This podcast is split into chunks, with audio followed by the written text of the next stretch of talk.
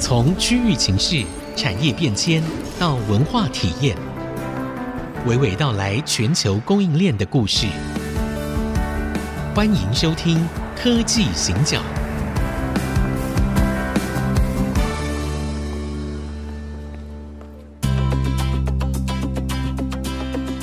这里是 IC 之音逐客广播 FM 九七点五，欢迎收听科技行脚，我是黄清勇，大家好，我是人工智慧科技基金会温怡玲。好，今天很特别，一百七，对，哎，你哇不要剧透，我刚正在铺梗，你怎么先讲？好，对啦，我们呢新形态的科技行脚，今天呢正式的来到第一百集哦。那我觉得我们这个节目的名称，很多人都以为在讲科技，好，那更多人以为说我们要讲的是那个半导体，哎，半导体行脚，哎，其实不是、哎，其实我们一开始的时候希望的是把重点放在行脚上面。好，那什么叫行脚呢？行脚其实是一个旅行。好，然后可能也不见得是旅行。我后来其实有想到，像那个社长常常去买鱼，有没有？好，逛街啊，去大稻城买什么？其实某种程度，那也是一个在都市里面的行脚。好，那好像日文他们叫散策啊，还有散步的那个对策，那个韩散策韩国话叫三千，哎哎， 对，就是散车。哎，所以其实大家都有类似这种，就是它是一个动态的哦、然后蛮悠闲的，它绝对不是那种匆匆忙忙，像我们在追捷运那样子在赶路的一个状态哦。好，那但是我们以前在讲很多半导体，大家很紧张嘛，哦，地缘政治很紧张。我们今天就来讲行脚。好，嗯那社长的脸书啊，最近都是这边旅行那边旅行这样，但是我们其实没有什么心情看的、哈，因为最近在做那个年底的那个计划，觉得压力大。好，那旅行行脚，呃，社长去过很多地方，你有什么建议？其实啊，先谈旅行的心态是什么心态？嗯嗯，其实啊，我们很幸运在科技业工作。那科技业的人呢，一般来讲哈，很多人呢、啊不能说每一个人哈，每很多人都有很好的品味。嗯那在旅行的时候，就不会只是为了吃喝玩乐而已哈。嗯，不会只是为了喝某一种红酒跑了一大圈啊。你认识人跟我一定不一样。 好，我把科技行脚哈背后的零跟一哈，嗯哼，哦想成理性跟感性两个不同的世界，哦 OK，好、双轨操作，虚实互动，嗯哼，我们能够有多少旅行的乐趣？好，对那我想我的旅行有很多跟历史有关，嗯哼，我的意思说，我看到的是现代的都市，但是我对基本上会去理解一下这些城市在背后他们过去曾经有过的历史，那我我就不喜欢只是从好像吃了个很好吃的东西，比如说在天津，嗯，在河北有一个说法，对，天上龙肉，地下驴肉，你知道吗？你哦，听过没有，我有听过，好我有听过。所以你知道对河北有河北像遵化、清河一带啊，对，它有很多的那个火烧烧饼，嗯啊，烧饼里面就夹了驴肉，驴肉好不好吃？好吃。嗯哼，好，但你对这吃过驴肉火锅的话，那更好吃。哦，OK，嗯哼，但是当然吃是一件很快乐的事情的哈，嗯但是不匆忙才快乐。哼，对，所以我跑过很多国家，我试着把它写下来。有哪些国家我用不太一样的心态，或者是很享受的过程去完成我的旅行？嗯，我第一个想跟大家推荐的是最近战争频发的耶路撒冷。对，好，我不是基督徒，但是为什么会到耶路撒冷就觉得那是真的是个圣城？嗯哼，好，你很容易感受出来你。有感受到圣灵的哦同有在哈？有没有人来跟我传教，要这不然个啊，那我我可以帮 忙，这我比较专业啊。我去之前先嗯读了《耶路撒冷三千年》这本书，啊哈啊哈，然后呢，我又读了《Discovery》有一本有关于那个耶路撒冷书。我我想《Discovery》是基本上还算是中立的，嗯，好，是就不会去太强调。呃，伊斯兰哈，回教徒跟基督徒、对犹教徒呃犹犹太教徒之间的关系哈。那第二个就是说，伊斯坦堡，嗯哼，我去耶路撒冷是经过伊斯坦堡的，嗯哼，因为我们搭土耳其航空公司嘛，哦哈，OK，呵呵，但我就在想说，我有三天四天的时间可以 stop by，大概有四天的时间可以去玩啊，因为我我算出来我我有假，大概可以去。对，但是我去之前呢、啊，先查了一下 Dish Time 的英文网站，嗯，我们在土耳其有六百多个读者，我也很惊讶，哦 OK，我也很对惊讶。呵然后他们最大的公司叫 Vestel 电子公司，第二名叫 Beko，这两家都是几十亿美金的公司，都不是小公司。他们都有四十几个人在读 Dish Times，我也很惊讶，因为不认识，没打过交道。对，后来发现他们 CEO 都在读， OK 后来我就传了一个 mail 给他们，嗯哼我说我是 Digital President，您你们要不要接待我？嗯哼，两个都很高兴，派车来接我。 啊，因为因为那一次关系，我去了一次地中海，嗯伊兹密尔，伊兹密尔就在那个木马屠城记那个城附近。嗯嗯，特洛伊城附近，那时间关系，我就不谈这个哈。嗯第对一个就是说，一四五三年，奥图曼土耳其帝国打败了东罗马帝国，对然后丝路中断，嗯哼，所以才有大航海时代的崛起嘛。对对不对？对那大航海时代，你就发现地中海东岸的就没有优势了，东岸就威尼斯啊，嗯，什么几个重要的城市，就像卢卡啦，或者是披萨啦，就没有特别的优势嘛。对这个时候你就发现说，哎，西班牙崛起了。嗯哼，那去西班牙一定要去一个城市格瑞纳达，啊，你是知，道为什么吗？呵呵，为什么呢？因为格瑞纳达是西班牙女王伊莎贝拉女王嗯哼，她的皇宫的所在地。嗯哼，然后他是一四九二年把回教徒赶走了，嗯然后在同一年，他支持了哥伦布发现的新大陆，世界啊改变了，对对对就是一四九二年嘛，哈对。所以你到西班牙去，你可以很明显的感受到天主教徒嗯跟回教徒之间在那个征战的过程当中，他们留下了很多的遗迹。对那，因为我们是东方人嘛，比较没有十字军东征的问题。嗯嗯，对陆对，，你知道十字军东征第一次是在几年？不知道，一零九五年。好，一零九五年大概是什么时代？你知道呵吗？呵，一大概千是苏东坡快死的那几年。什么这样大家有没有感觉？哈， 就是当然你可以知道那是北宋仁宗的时候。对，好有意思吧？嗯哼啊，嗯嗯，为什么他特别跟大家讲这个事情？这个对世界的改变啊，冥冥之中有一些联动的关系。对比如说过去的一百年到一百五十年，我们因为殖民帝国的关系，好，所以对嗯东方人受到很多的压抑，啊好，这是第一种。你现在看到的普世价值是西方人西告诉方我们的，好对，那我们也接受，好，民主选举等等的，我就对不说了哈。但从另外角度来讲，就是说。我们开始面对很多的挣扎，嗯哼，其实是从十五世纪开始的。哥伦布发现新大陆以后，呵呵，然后你会发现文艺复兴了，你会发现新的科技来了，嗯哼，西方的文明好，对，整个都倒到东方来，然后他们都觉得，他们带着十字军东征的精神要来同化我们，他们觉得说我们教你们是对的，嗯那你哼，开始面对这种情境，你对 yes or no，对好，那如果你没有自己主张的能力，你只能说 yes，嗯哼，所以为什么要学习独立思考的能力？对在旅行的过程当中去思考。像我到格瑞纳达，第一个反应，嗯，为什么那个皇宫这么漂亮，然后被称为满族？嗯，对阿，罕布拉宫很漂亮，它是几何图形的，非常漂亮。然后呢，你会觉得说，那十二三世纪拥有这个城堡的回教徒，真的是蛮族吗？嗯哼，好，当你去确认以后，你就发现说，哦，原来都是蛮族，原来是欧洲人。对哦，所以你知道，对在中世纪的时候，在英国、在德国、法国，其实都是非常崇尚暴力的，它不是一个很文明的社会。 ，barbarian，我们好小的时候有学过那个字眼，好、对然后你又发现说，诶，那个突厥、匈奴，嗯，一路从东方一路跑跑到西方来， 是，好，那西方人只有一个办法。建立一些城堡保护自己的族民对，所以中古世纪的封建世界跟我们现在想象“封建”这两个字可能不太一样哦。嗯，所以十三世纪、十四世纪的时候，所谓的封建社会，即使是嗯对领主要相当程度的保护他的子民。是是是，好，所以对你从这个角度来看，因为世界环境不同了、对我们如果只是用现代的角度去看，过去好像领主茶社也不干，嗯，就压榨人民哈，对那有可能，对但是从另外角度来看，就是说真的要得到保护哈。是，那你在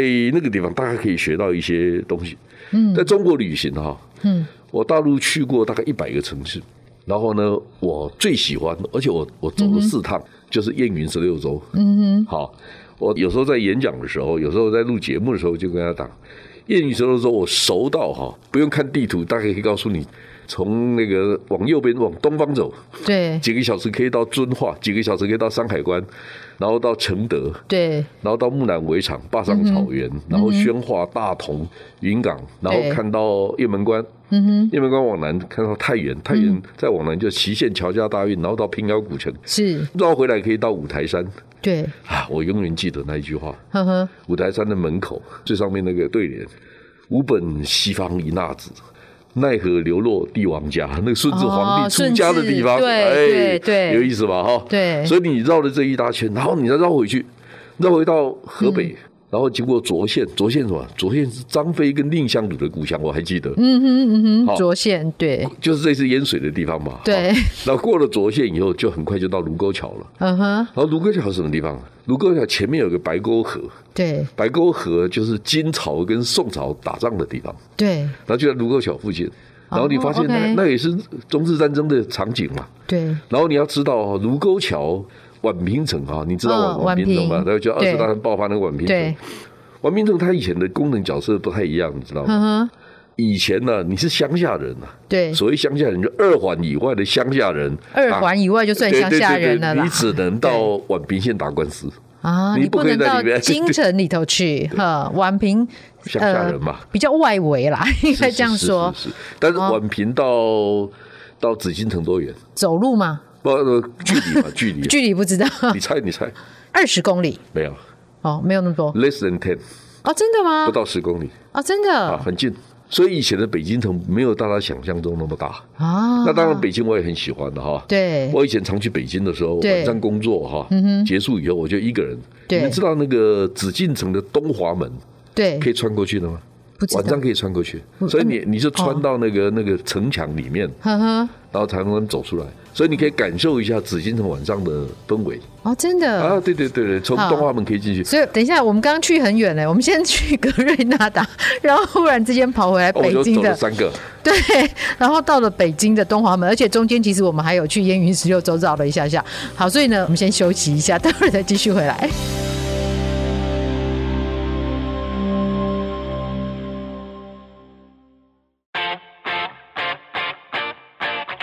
欢迎回到科技行脚，我是温依玲，我是黄清耀。好，那个上半段节目，我们在世界各地游历，而且呢还纵横时空哈、哦，就是我们其实也到了那个北宋啊、然后还更早一点还到了那个呃一零九五年嘛哈、就是。十军哎，东征对对对，十字军东征。好，然后后来我们现在回到了北京，然后刚去了一下卢沟桥。好，其实呢，我们今天的节目最主要是这样子的，因为科技行脚，所以我们要特别来谈一谈行脚是怎么一回事。所以呢，社长特别要跟大家介绍，他觉得你这一生一定要拜访的十个地方。好，所以呢，我们刚才呢是已经回到了。北京城，然后在紫禁城、东华门这样晚上穿过去，可以去感受。对，到底要感受什么？其实啊，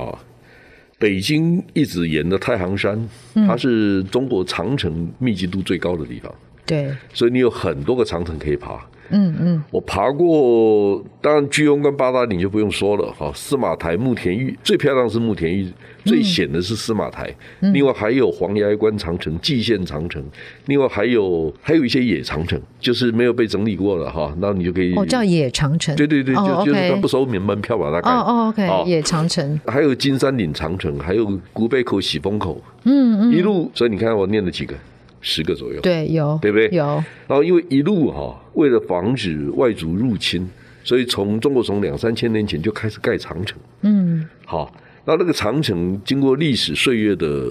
沉淀以后，它就留下很多历史的记录。嗯对所以比如说你到了雁门关，你就知道啊，原来那是韩赵魏三家分晋的地方，那个地方叫对渠地，对，通渠大道的哦，渠通衢，渠对，的意思就是三岔路口。对，嗯所以那个地方就是韩赵魏三家分晋的地方，那个地方也是杨家将驻守的地方。对，然后为什么会有驻守的地方呢？其实呢，跟山形地势有关系。你知道太行山有所谓太行八形，八行，一个耳朵旁，在一个路径的径的右边，哦那个是，OK，念形。对对对，好，太行八形嗯哼有所谓的军都形、景形，嗯哼，好，很太行形，一共八条路径，就穿过太行山到山东的，到河北山东的。对，好，所以你要知道，我们常常走的八达岭居庸关其实叫军都行，嗯，再往南有飞狐行，有景行，嗯飞狐啊，那个狐狸啦、嗯，对，会飞飞的狐狸，对好对好对对，OK，好，类似这些都是在中国过去历史上面留下很沉淀记录的地方，嗯嗯啊，比如说你到了山西长治、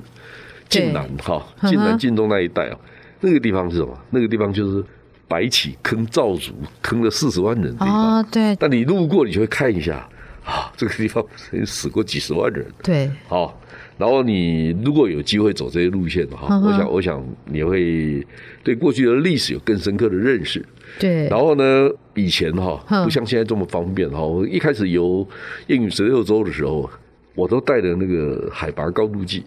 所以呢，我嗯知道到了大同大概海对拔一千一百米，嗯哼，到了雁门关就一千四百五十米，到了太原剩下一千米，嗯嗯嗯，所以你就知道它是上来这再下样来再，再下来，就啊对，沿着沿着那个黄土高原的边边。嗯哼嗯然哼，后呢，我还记得我以前一个好朋友送过我一本书，对，叫做《中国最后一个匈奴》。嗯他就在讲这一代陕西、陕北啦，这一代的黄土高原的子民，他们怎么过日子。哦他谈的这个故事，所以这其实大陆很多好书，对你要会看的话，对你要会选的话，哈，那嗯哼是很多很好书，很有趣。哎，为什么匈奴会出现在陕西啊？我现在又有一个问题了，你知道吗对？中国人有个说法，就是对你的脚趾头有分叉的话，嗯哼才是汉人；嗯，如果你的脚趾头没有分叉，你就是胡人。哦哦，那因为我没有分叉，我就被笑说是胡人，哦你，知道我意思吗？我我我我是哦汉人哈，我确定， 然后 那脚个趾甲那那一本脚书趾甲对的主角嗯哈，哼就是脚趾头没分叉，哦，OK，然后他 OK，的他老爸是村长， 嗯哼，就说你这个是匈奴， 哦哦，然后呢，他就变成中国最后一个匈奴，然后一路就念书嘛，后来就跟着毛泽东去革命，他讲的意思是这样子。哦，OK 好 OK，其实我看了这本书以后，我有一嗯个哼感觉，你知道吗？我说，哎呀，露露啊，新闻都是假的，只有嗯小说是真的。为什么你知道吗？嗯，其实啊，我在节目里面谈过这个事情的哈，我就说，所有的科技业的老板，嗯哼，新闻哈，有他一定应该有的品质跟经营的方法，对，不是所有新闻都必须照你们的方法写。嗯，如果照你们方法写，那你们自己开报社就好 了，是吧？不是这样子对，吗？是， 好，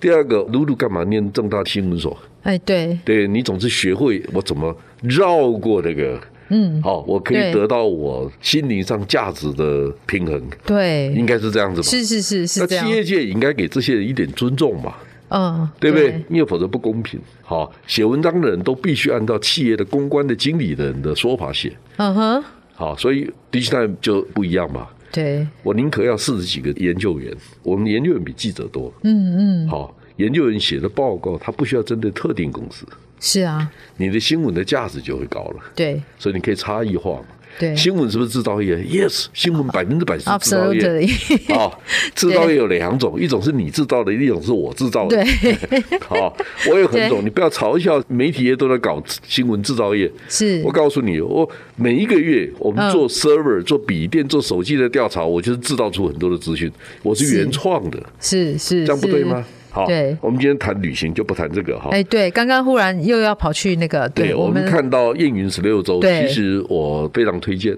嗯，好，有机会自己开车，我告诉你好，roughly 三千三百公里，你要不要试试？不 要，哎，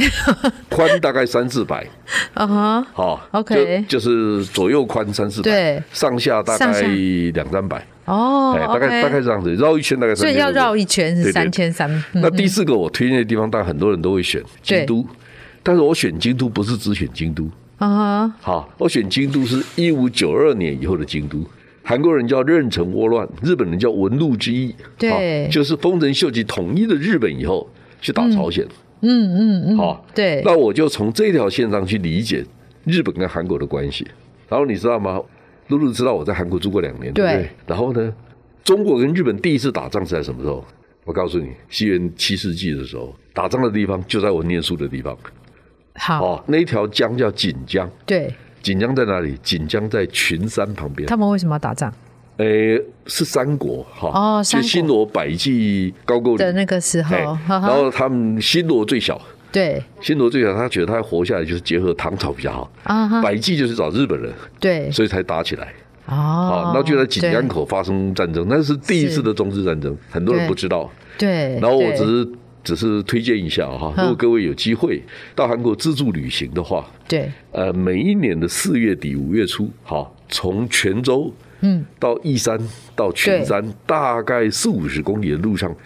那个锦江边，每对隔十公尺有一棵樱花树，四月底五月初的时候对，好的，非常漂所以亮不用去日本挤，对不对？不用不好用。第二个就是说到韩国去哈，因为李朝的时候，对韩国对于寺庙，嗯嗯，对于佛教其实是有